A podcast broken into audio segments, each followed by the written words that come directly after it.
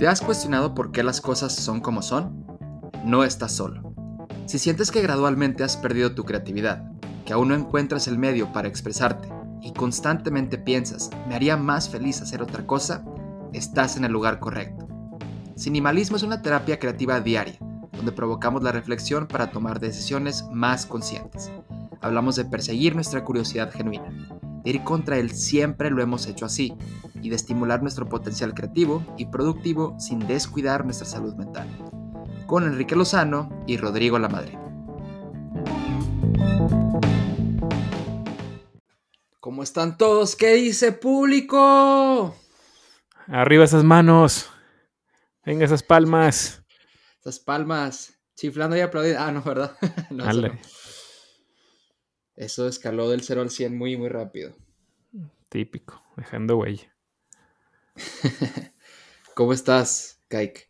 Tengo calor, pero fuera de eso estoy bien. Física y mentalmente. ¿Y tú? Me da gusto.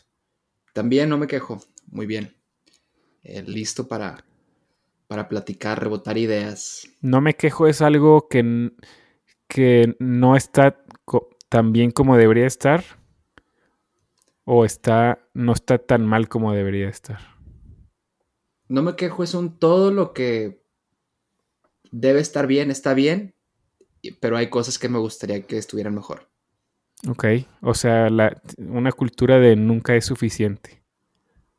No, no, no es por eso, es más bien un lo podría estar haciendo mejor. Ya. A eso me refiero. Ok, estás satisfecho solamente. Sí. O sea, o sea si te sientes un 6 de 10. Qué necesidad, pero sí, por decirlo así. Ok, bien. O sea, me siento bien en, en, los aspectos físico, mental, etcétera. No me siento enteramente satisfecho con mi trabajo. Podemos platicar de eso si, si, si lo deseas. Eh, o bueno, más bien te voy a ahondar un poco para no quedarnos en el bien, mal, sí, no. Ajá. En lo binario. Eh, ahorita estoy construyendo la, la, página de Procreatividad. Bueno, empecé a construirla. Eh, y estoy muy entusiasmado, o sea, porque creo que va a representar un punto central donde va a estar pues todo el trabajo escrito y en otros medios, incluyendo este podcast, pero concentrado. Eh, okay. Entonces, pues e efectivamente, volviéndolo lo que muchas veces yo llamo eh, la ciudad de mi trabajo, ¿sabes? O sea, con cada cosa, tu trabajo es una ciudad digital y cada pieza de contenido es un camino que lleva a esa ciudad. Entonces, pues ya literalmente estoy tratando de levantar la ciudad. Ya, ok. Pero pues sí involucra o está esta disyuntiva y ahorita quiero saber cuál es tu opinión.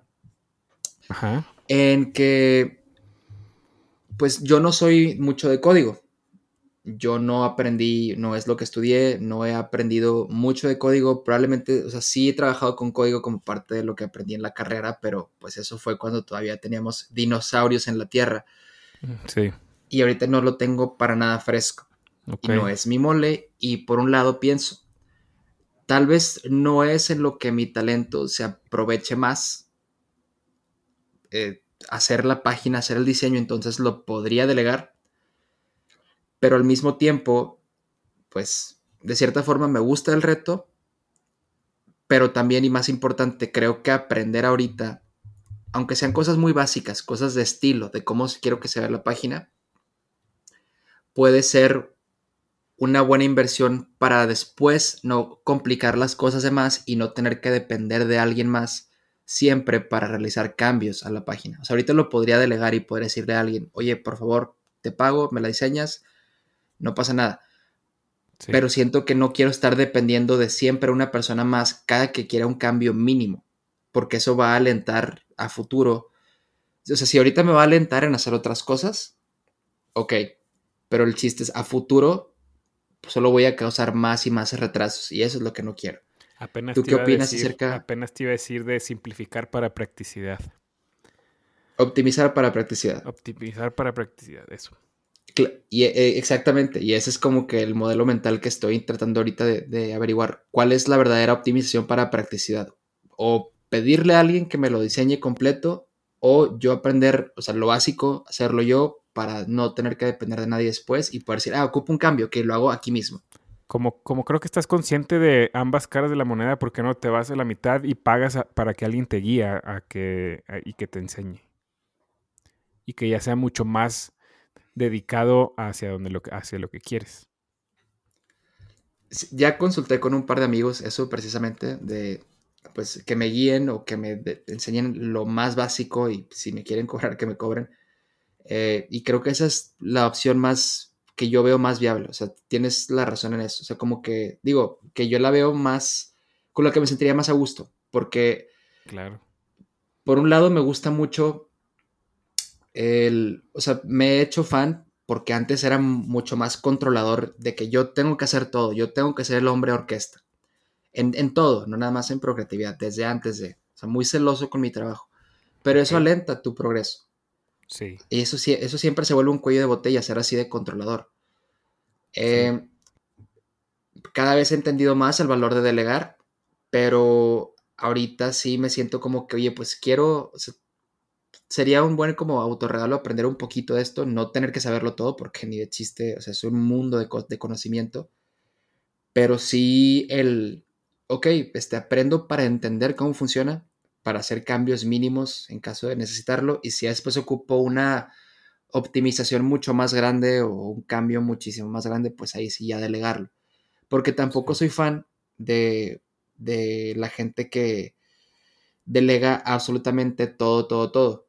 O sea, sí, sí quiero llegar a un punto a automatizar todo, pero pues sí no ser tampoco, o sea, como que nada más el güey de las ideas y que pues no sepa hacer nada, ¿sabes? O sea, ah, no sé ni siquiera editar un video, no sé ni siquiera editar un podcast, no sé ni siquiera diseñar, o no sé ni siquiera este, escribir, ¿sabes? O sea, como que llegar a ese punto donde hasta delegaría mis artículos, pues no, ¿qué me queda a mí, ¿sabes? Sí, o sea, no delegar todo, pero tampoco intentar estar haciendo todo.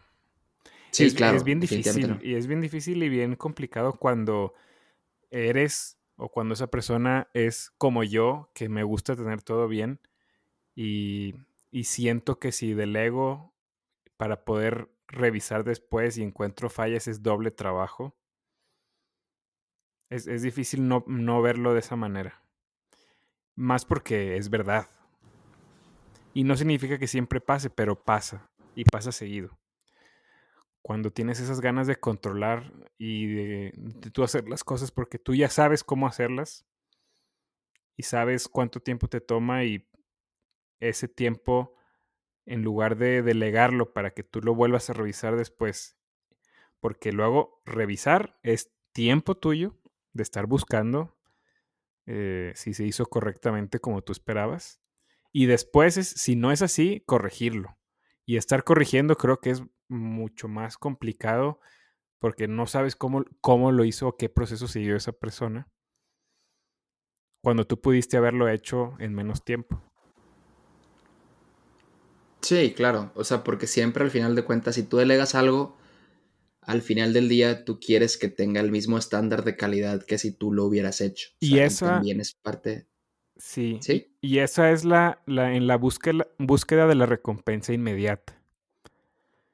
Porque a la larga es imposible estar haciendo tú todo. Ah, claro, definitivamente. y eso no es la idea para nada. y eso no es la idea. Procreatividad es. El chiste de procreatividad es que sea un negocio automatizado y que se opere solo, pero sin nunca quitarle como que esa parte humana. Este, de que al final del día, pues es. O sea, el mensaje que quiero transmitir, yo creo que es muy importante para la cultura en la que nos encontramos y es algo que entiendo, o sea, que entiendo y con lo que soy empático. O sea, en, realidad, pues una de las fuentes de, de donde nace procreatividad es la empatía de decir, seguramente hay más gente que esté teniendo el mismo problema que yo y yo no siento que haya alguien que pueda como, o sea, que me haya como guiado a, hacia encontrar una solución, entonces, ¿por qué no crear yo algo que pueda ser esa solución que yo buscaba, pero para otras personas? Sí, completamente.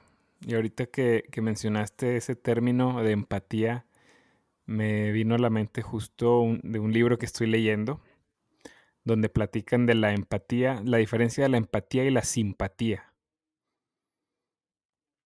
A ver.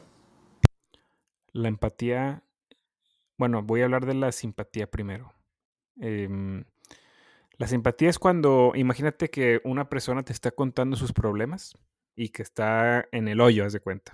De hecho, esa referencia la, hace la autora del libro del poder de la vulnerabilidad. Y si alguien está en problemado, se siente muy triste, decepcionado y te cuenta, o sea, tiene la confianza de platicarte, la simpatía que tú puedas mostrar es, ok, o sea, de que te entiendo que estás triste, pero yo te estoy viendo desde mi posición. Entonces, eh, qué mala onda que estás triste, qué mala onda que estás deprimido, pero esa es la simpatía, o sea, que no, no te, si esa persona está en el pozo y tú estás arriba, pues tú no te, tú no te bajas, tú te le quedas viendo desde arriba. Y la empatía es bajarte con esa persona al pozo y, y en verdad platicar, intentar sentir lo que, lo que siente y decir, te entiendo, o sea, estoy contigo e incluso compartir experiencias que similares que por las que tú has eh, pasado. Y ahí también platica de algo peligroso que puede ser la idea de que tú te bajes al pozo es de que traigas a esa persona hacia arriba, no que tú te quedes estancado también y que los dos se queden abajo en el pozo. ¿Me explico?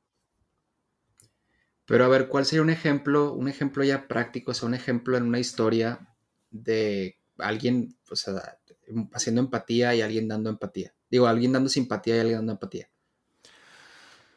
Eh, no sé, imagínate que. Pues no sé, tengo que. Tengo que. Mira, hagamos esto. Claro. Yo ahorita te digo.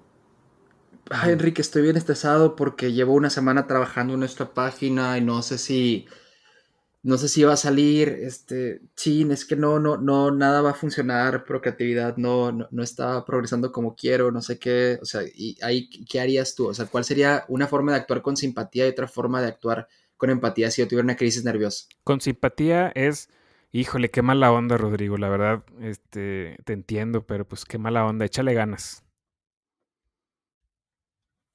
Ok, así como eh, motivación barata, ¿no? O sea, como de... Motivación pues barata es, es, una, yo creo que es como una empatía hipócrita.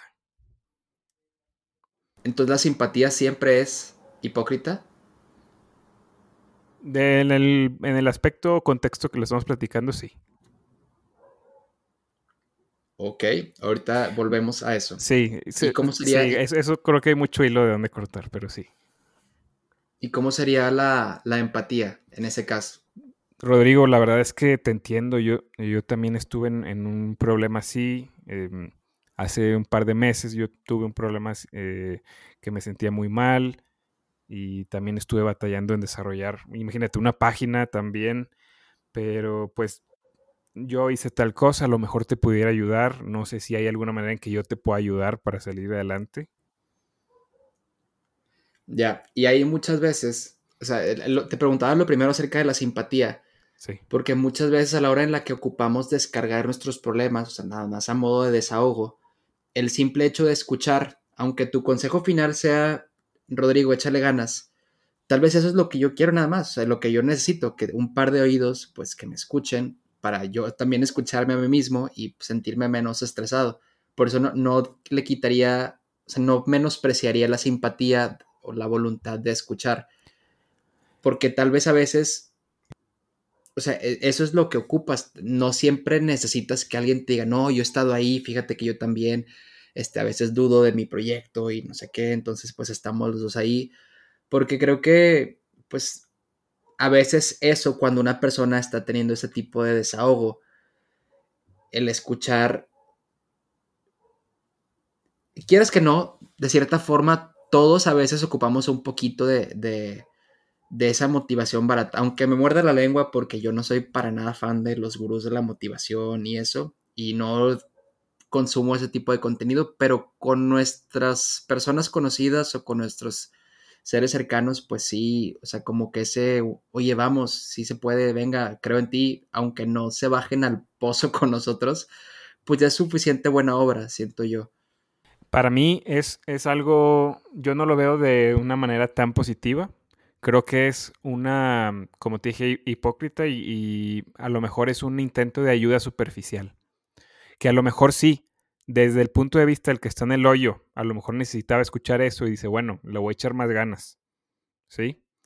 Pero nunca le recomendaría a la persona que está arriba aplicar o hacer simpatía en lugar de empatía. O sea, tú siempre crees que la... O sea, crees que todos deberíamos ser empáticos y no...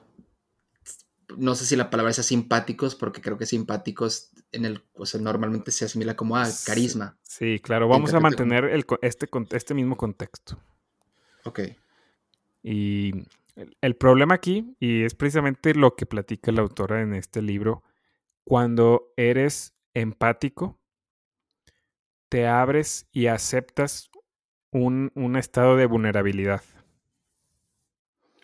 Ese estado de vulnerabilidad te permite a su vez tener más em, eh, accountability de tus acciones, de cómo eres tú. Y cuando eres, cuando estás haciendo la simpatía, tú estás escudándote de alguna manera ante tus vulnerabilidades porque lo ves como una debilidad y eso está completa, es muy común y está completamente fuera de la realidad. Es que, o sea, por un lado entiendo, entiendo lo que quiere decir la autora y lo que estás como intentando citar, pero pues ya aplicándolo o tratando de extraer como que un contexto, sí. o sea, personal a como yo lo he, lo he vivido, al menos lo que dices, y quiero ahorita conocer tu opinión. O sea, yo creo que es también, a veces, no siempre, porque sí, probablemente sí podemos siempre dar un poquito más de empatía que lo que damos en promedio, pero pues tampoco es como, y, seguramente más a corregir y más a decir, esto no es a lo que, lo que estaba diciendo. Igual y de todas formas sirve para establecer un margen de la conversación, que es, pues tú como escucha, tampoco es como tu responsabilidad de intentar solucionar el problema de, la, de la otra persona. O sea, como al punto de, oye, pues es que, o sea, más bien yo interpreto como empatía el hecho de estar dispuesto a escuchar. O sea, no de que vamos, échale ganas, o sea, porque igual y eso no es lo que nadie quiere como escuchar, ¿no? Es como cuando hablas con un adulto acerca de, de, ansiedad, y salud mental y te dicen, ah, es que no, no, lo entiendo porque a mí no me tocó vivirlo. Porque eso, o sea, me ha pasado a la hora de hablar de este tipo de desórdenes entre comillas, modernos, contemporáneos, eh, con gente mayor. Pero pues la simple voluntad de que alguien te regale su tiempo para que te escuchen y para que te puedas desahogar, casi casi que como lo haría un psicólogo, pues ya se me hace una cantidad, o sea, algo que no se puede menospreciar y que también es empatía. ¿Me explico? Sí, te entiendo. Y tampoco eh, se trata de que yo estoy bien, tú estás mal. O sea, es nada más de como exponer las, las diferentes posturas. Nada está diciendo que alguien está bien, está mal. Adelante, es una plática para, para encontrar. Pues, o sea, la verdad no es blanca y negra, es algo gris. Para agree to disagree. Em, sí, o sea, lo que. el tema aquí es a lo mejor la acción puede ser muy parecida. O sea, e incluso para, los ojos del que está en el hoyo, o sea, siguiendo con esa metáfora, eh, puede ser lo mismo. Y, él no se da cuenta, pero lo que sí es que la persona que está arriba, que no está en el pozo o en el hoyo, eh, tiene dos maneras de, acercarse o de abordar este tema de, la, de que esta otra persona les está platicando sus problemas, está abriendo, por, así decirlo. Y, una, de las cosas principales antes de, seguir con este tema es que precisamente el hablar de estos problemas o el demostrar la vulnerabilidad no se trata de estarle platicando a todo el mundo. ¿Sí? O sea, esto se tiene que escoger muy bien con qué persona se puede compartir. Sí, eso ya es victimismo y conmiseración. O sea, cuando nada más te tiras al piso. Exactamente. Y eso, y eso, pero y eso más allá de la persona que te escucha, eso tiene que ver con la persona que emite. No, el 100%. A, él me refiero, me refiero a esa persona. Ah, no, por eso, a eso, eso voy. O sea, es la responsabilidad de averiguar a quién merece la pena, o sea, platicarle ciertas cosas, es la persona que tiene el problema.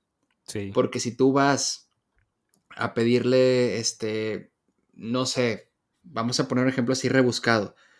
Eh, consejos sobre cómo hacer un negocio digital o cómo crear una página web, siguiendo con nuestro ejemplo, a un astronauta, pues, o sea, como que qué falta de criterio, ¿no?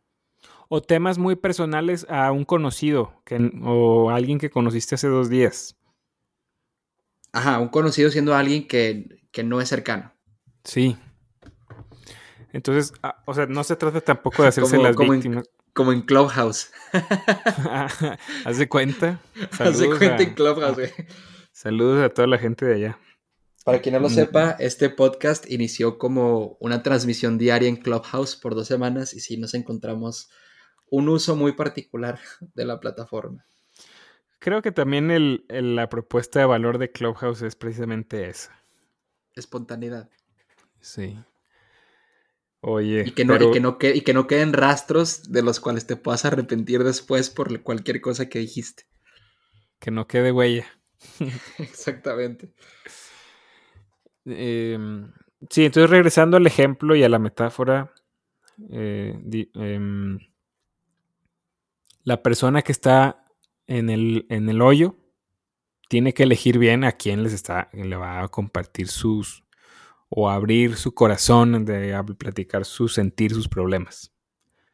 La persona que está arriba, como te dije, tiene las dos opciones, o sea, ser empático o ser simpático. hablando en el contexto este que estamos platicando. El problema de ser de aplicar la simpatía en lugar de la empatía es que a lo mejor no es tanto, no afecta tanto a la persona que está en el pozo, porque esa persona puede ver con buenos ojos el hecho de que una persona, que el de arriba lo escuche y le diga, vamos, échale ganas. A ver, es que lo, estás explicando muy lógico, muy racional. O sea, mejor abordemos el ejemplo, o sea, caigamos en una historia para que sea más fácil de, de entender, porque siento que está como muy, muy textbook knowledge lo que estás, o sea, nada más para que quede más claro. Tú estás en el hoyo. Sí, estoy en el hoyo. Ahorita no, mi página web, no sé qué, no sé código, estoy en el hoyo. Que, está, que estás estresado y que llevas varios días, semanas eh, sin poder avanzar y que te, está abrumando eso. Para empezar, tú, al reconocer eso, estás mostrando vulnerabilidad. ¿Sí? que para nada tiene que verse como una debilidad. ¿Ok? Es autoconocimiento y es aceptar. Y es con eso tú puedes llegar a tener una vida mucho más plena porque tienes el sentido de responsabilidad de tus acciones. Ahora, me voy a ir hacia la persona que está arriba en el pozo, o sea, yo, imagínate. Sí.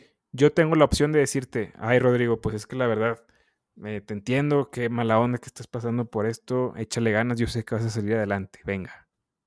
¿Sí? Eso puede asimilarse más a la simpatía. ¿Ok? Ok. Y como, como, ya como ya platiqué hace ratito, la empatía, o sea, recordando un poquito el ejemplo, la empatía es yo bajándome en sentido figurado al hoyo y decirte, oye, la verdad, yo hace tres semanas Em, empecé también a crear una página. O, ni siquiera eso, es un... Bueno, no, sí, hablando de este ejemplo. Yo hice una página y estaba en la misma situación que tú. Y tuve em, dos, tres semanas seguidas de mucho, mucha angustia, mucho estrés, que no podía dormir. Y eso me afectó de tal y tal manera. Pero logré em, salir adelante e hice tal cosa y conocí a tal persona y me ayudó y no sé, encontré la solución porque antes mi página era una basura y ahorita ya es algo más decente de la que me siento orgulloso. ¿Ok? No me voy a extender mucho más, pero quiero ver si esto quedó claro. Estas dos posturas. Eh, Creo que no te quedó claro. No, no, sí me quedó claro, pero yo, hay un como un pequeño como, o sea, un tema que tocar que sería, bajo esa definición, entonces, si yo no tengo una experiencia relevante, mía, personal, que te puedo platicar para, pues, darte a entender que te entiendo, que entiendo tus frustraciones, tu estrés. O sea, si yo no tengo una experiencia, por ejemplo, construyendo páginas web, eh, con la cual ser empático, como lo demuestras, entonces solo puedo ser simpático. O sea, si yo no tengo una experiencia similar. No, hay que, hay que pensarlo un poquito más allá y que no sea tanto el objeto de lo que estamos platicando. En este caso es una página web. Pero el sentimiento tuyo es estrés de que no están saliendo las cosas. Eso yo lo puedo relacionar con cualquier momento que he yo vivido de estrés y de que siento que no me sale algo. No necesariamente una página web. Yo te puedo decir, híjole, es que nos retrasamos con una planeación de la boda y he estado así dos, tres semanas y me, me siento, te entiendo cómo te sientes. ¿Sí? No tiene que ser específicamente una página web y nos trabamos en el mismo problema. Ok, solo entiendo cómo te sientes. Pero después de, después de ese entiende cómo te sientes, o sea, ¿qué sigue? ¿Cuál es como la, diferencia entre... Porque ahorita que describes el ejemplo de, la simpatía, pues mencionaste las palabras, yo sé que tú puedes y eso, o sea, puede ser algo así como que muy por encima o tal vez puede llevar un, yo sé que tú puedes porque has resuelto esto y esto y esto y te he visto echarle ganas, entonces seguramente eso también lo vas a poder solucionar. La diferencia... ¿Cuál sería la diferencia? La diferencia, y si te fijas, es que en, el, en la opción de la simpatía, yo no te estoy diciendo si he vivido momentos de estrés. Para ti, yo me estoy, yo me estoy acercando como alguien que no tengo estrés, que no tengo problemas ahorita y que todo lo que hago me sale bien. Implícitamente, pero esa es la postura que yo estoy tomando, intentando superficialmente o hipócritamente, como lo comenté, ayudarte.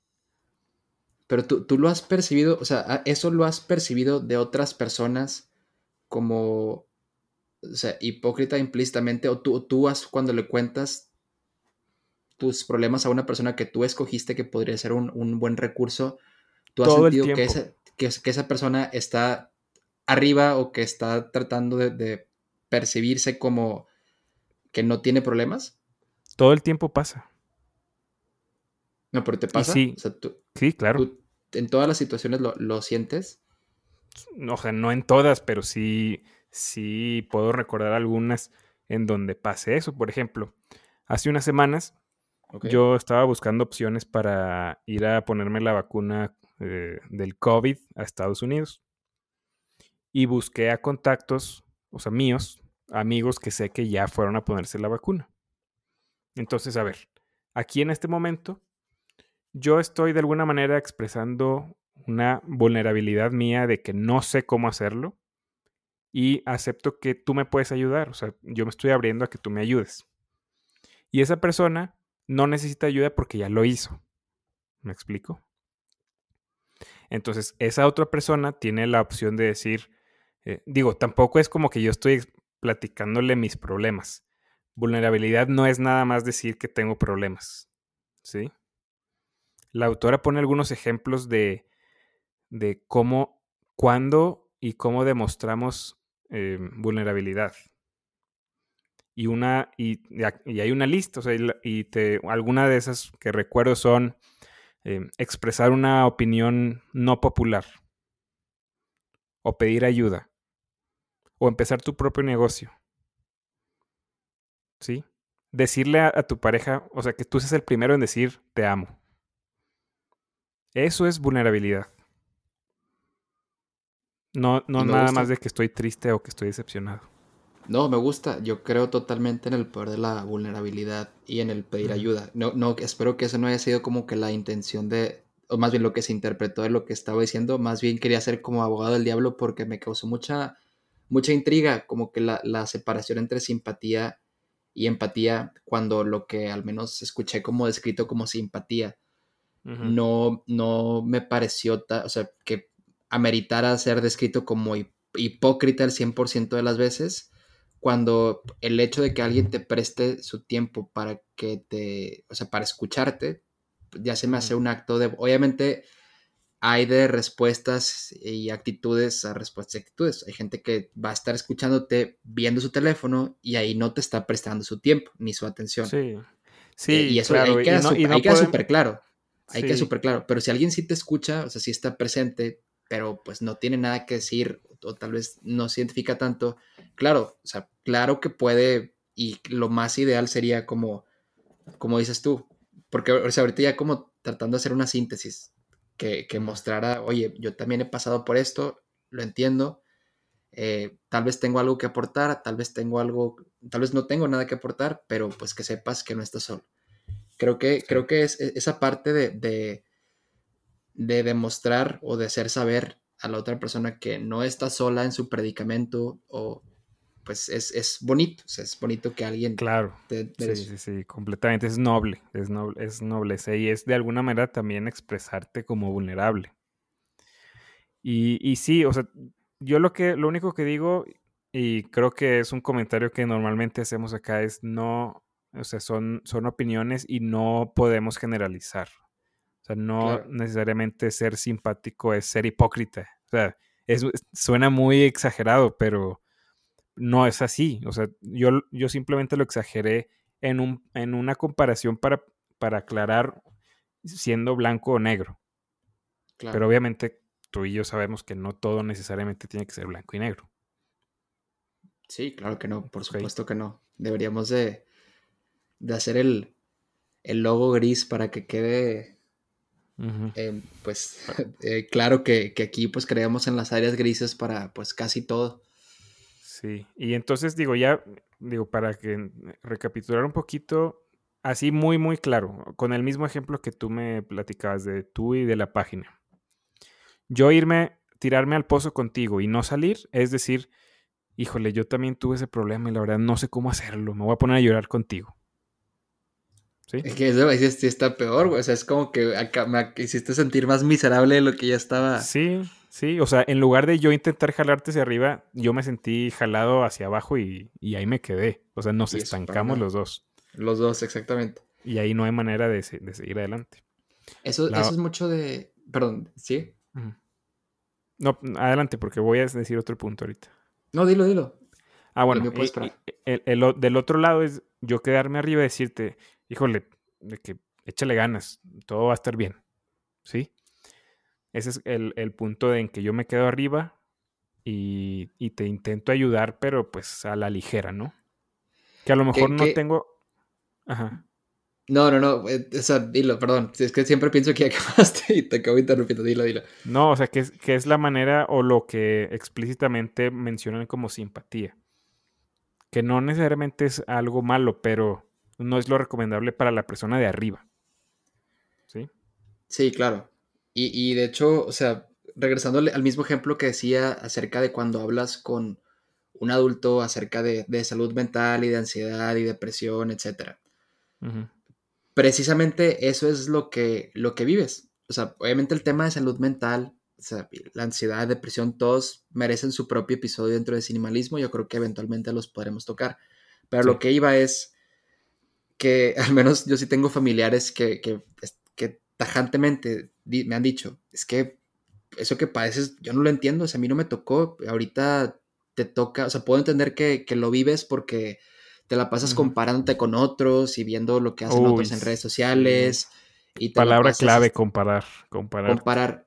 Y, y la comparación, pues, es una de las cuantas génesis de estos, pues, este, padecimientos que yo claro que lo siento, no sé si tú los, los has sentido, pero los adultos no, no, lo entienden. Entonces ahí sí, sí puedo identificar perfectamente esa simpatía de la que hablas, en la cual no, pues es que no, no te entiendo, pero pues te apoyo para que vayas a un psicólogo o algo así. O sea, no con esas palabras, pero, pero sí me ha tocado como que de, adultos, o sea, este tipo de conversaciones y respuestas, estos mismos planteamientos, y ahí sí te queda así como que, ah, o sea, como que no siento, o sea, no siento bonito de habértelo platicado, no, no me siento un poquito mejor, no, o sea, se ve como que notas la falta de interés porque no lo entienden. Y eh, la neta, que bueno, porque no es algo que le desea a nadie, o sea, los padecimientos de salud mental, como, como propio paciente de los mismos. Pero por otro lado, sí es como que, oye, pues es que ni el esfuerzo, ¿sabes? sí, sí, se siente totalmente la simpatía. Sí, a, eso es lo que me, quiero referir y como, como te dije, o sea, no va a ser valores absolutos. Y, y creo que esa empatía es mucho más sincera y aunque no haya pasado exactamente por lo mismo que estás pasando tú, em, algo por algo he pasado y en verdad, o sea, si ya hiciste este filtro de saber a quién platicarle, tampoco andarse haciendo la víctima en redes sociales. Claro. Si en verdad eliges a una persona de confianza, pues por algo es, por algo es ¿no? O, ¿no? O sea, tienes, elegiste a esa persona para platicar con ella porque ya has convivido con ella y sabes que puede escucharte y que puede de alguna manera hacerte bien. O sea, uno es tanto tú nada más eh, desahogándote como la otra persona también escuchándote y poniendo, poniéndose en una situación parecida en la que tú estás por un momento. Claro, y, creo que una forma de resumirlo, o sea, al principio te, te, interrumpí un poco así, igual de forma tajante, cuando te dije, oye, lo estás explicando mucho como textbook knowledge, o sea, no, no está quedando como que, o sea, yo sentí que estabas un poco recitando, o sea, párrafos de un libro y yo quería como algo, oye, no, Enrique, dame un contexto aplicable donde podamos ver y entender el concepto más allá de las palabras que se usaron para definirlo. Y creo que ahorita lo que me queda claro, y pues para hacer una súper, súper breve síntesis, es tener empatía, es hacer a la otra persona pues no sentirse sola, no es en su problema específico, pero en su padecer. Sí, exacto. Eh, no, no, exactamente. Eso es. Y simpatía puede ser, ok, puedes prestar tu tiempo, puedes prestar tu oído, pero no haces el esfuerzo por disminuir esa soledad, que la soledad también es algo que se siente muy feo y que sí se aprecia que, pues ese tipo de, de apoyo. O hacer sentir a esa persona culpable por lo que le pasó. Ah, como decir, ah, ya viste, fue tu responsabilidad que estés en el hoyo. Sí, o sea, híjole, es que Rodrigo, yo te dije que no hicieras esto y tú lo hiciste. Entonces, si de por sí ya estás teniendo tú la confianza de platicarme, que se ve que no estás en un buen momento y encima la otra persona te hace sentir menos que porque según él es ayudándote de que ya no lo vuelvas a hacer, pero no es la manera. Y eh, pasa mucho con la relación padre-hijo. Claro. Y, creo que creo que aquí hay una como disyuntiva interesante porque también hay veces en las cuales ocupas decirle a una persona las cosas como son. O sea, no siempre, pero todo depende del contexto. Si una persona te busca por, o sea, para pedirte ayuda, sea, ya ves que está esto del amiga, date cuenta o ya ves, te dije, no sé qué, o sea, pues a veces como que ponemos por encima el tener ese momento donde pues queremos que nos reconozcan que teníamos la razón, que nuestro criterio era el correcto, en lugar de simplemente pues apoyar la gente cuando lo necesita, porque también nadie vive y aprende lecciones en cabeza ajena. A veces necesitamos darnos en la madre para aprender esa lección que otras personas ya habían aprendido y que ya nos habían intentado ahorrar, pero pues no, no, tienes que tener un contexto vivencial. Sí, completamente. ¿Cómo se llama el libro? ¿Puedes recordarnos el, nombre por si alguien quiere, quiere leerlo, darle una checada y saber más del tema? Yo definitivamente me lo voy a apuntar. Completamente, y se los recomiendo. El libro se llama The Power of Vulnerability en español es El poder de la vulnerabilidad, por la autora Brené Brown. Brené Brown. Sí, es un libro que empecé eh, casi por accidente, que fue la elección en un book club en el que estoy participando. Y la verdad es que me ha, me ha gustado bastante y ha hecho mucho ruido en mí. Porque de alguna manera también se asocia con el tema de la creatividad. Claro, por supuesto. Y, ahorita que mencionabas, digo así como rápido lo de las comparaciones, platican que el momento en que tú dejas de compararte, empieza la creatividad.